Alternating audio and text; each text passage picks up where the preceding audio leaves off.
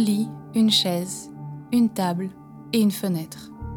C'est là mon quotidien depuis plusieurs semaines. Combien au juste, je ne sais plus vraiment. J'ai peu à peu perdu la notion du temps. Et les murs, j'oubliais les murs, comme si je le pouvais. Ce sont eux surtout que je voudrais voir disparaître, en les abattant de toutes mes forces, même si je sens que celles-ci me quittent jour après jour depuis que je suis ici. J'attendais depuis si longtemps de pouvoir écrire, depuis que je suis arrivée. C'est la seule chose que j'ai demandé. Et ils m'ont répondu plus tard ou soyez patiente. Patiente, comme si je pouvais être autre chose maintenant. Je ne suis plus que cela. Je me réduis à cela. C'est la seule identité que j'ai à leurs yeux. Je voulais tant écrire, et puis je m'égare, je sens que je voudrais tout dire en même temps, mais je ne peux pas, et les mousses bousculent sous ma plume. Reprenons depuis le début. Je m'appelle Lucie. J'ai 27 ans. Je suis. J'étais maîtresse d'école dans mon village. J'étais mariée, enfin veuve, et je n'ai pas eu d'enfant. Il m'est arrivé quelque chose que je peine encore à m'expliquer. Mon père m'a conduite ici, dans cet établissement, prétextant que j'avais besoin de me reposer. Il n'est pas revenu et je pense qu'il ne le fera pas. Ce que je devais dire a bien trop ébranlé sa vie, sa vision des choses, à lui, aux autres membres de ma famille et à plus forte raison à tout mon village. À bien y réfléchir, j'ai su, au moment où nous quittions tous deux l'auto, que ce lieu m'était destiné. À quelques pas de l'entrée, j'ai hésité. Mon père me précédait et tenait déjà la porte ouverte pour moi. Alors qu'il me faisait signe d'avancer, je sentis un poids se poser sur ma poitrine et mes épaules. Ici m'attendait quelque chose de terrible et d'inéluctable. Mes pieds ont continué à se mouvoir, presque malgré moi, alors que la pesanteur se faisait plus forte et que tous mes sens étaient engourdis. Comme dans un rêve où l'on visite un lieu familier, mais où tout semble déformé et contenir un vague parfum de menace.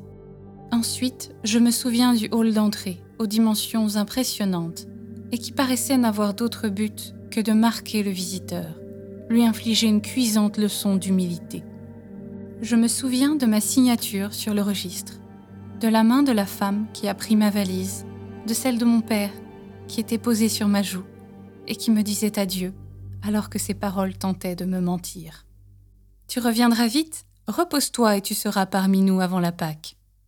Ses yeux ne mentaient pas quand je les vis se charger de larmes. Et puis il a fallu suivre la femme qui m'invitait doucement mais fermement à la suivre, et je sus immédiatement, d'instinct, que cela serait mon quotidien désormais, suivre et obéir.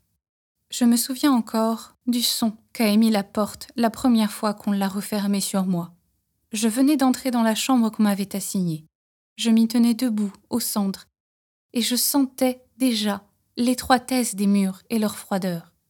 Quand le grincement des gonds me fit tourner la tête, la porte était déjà close. J'entendis le bruit métallique de la clé qui tourne dans la serrure. Puis, ce fut le silence. Je ne sais combien de temps je suis restée ainsi, debout, en plein milieu de cette pièce, si petite, si nue. Un lit simple à ma droite, une chaise devant un bureau, une fenêtre avec des barreaux, d'où j'apercevais le ciel et des arbres flottant au vent, et puis des murs, blancs, sales, dressés autour de moi, hostiles. Je me souviens de la première nuit. J'étais restée seule pendant des heures alors que le jour déclinait.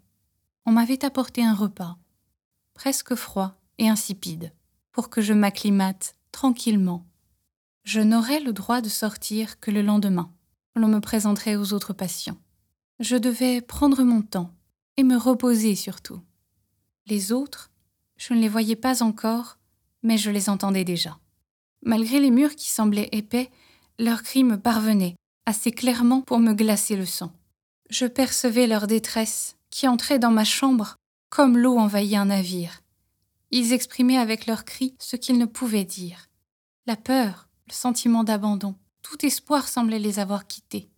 En cet instant, j'aurais tant voulu les voir, leur parler, les rassurer, car je sais qu'il est un endroit où toute âme a droit au repos. Un lieu qui nous accueille, tous, et que nous connaissons. Je le sais, parce que je l'ai visité il y a quelques mois, quand je suis morte.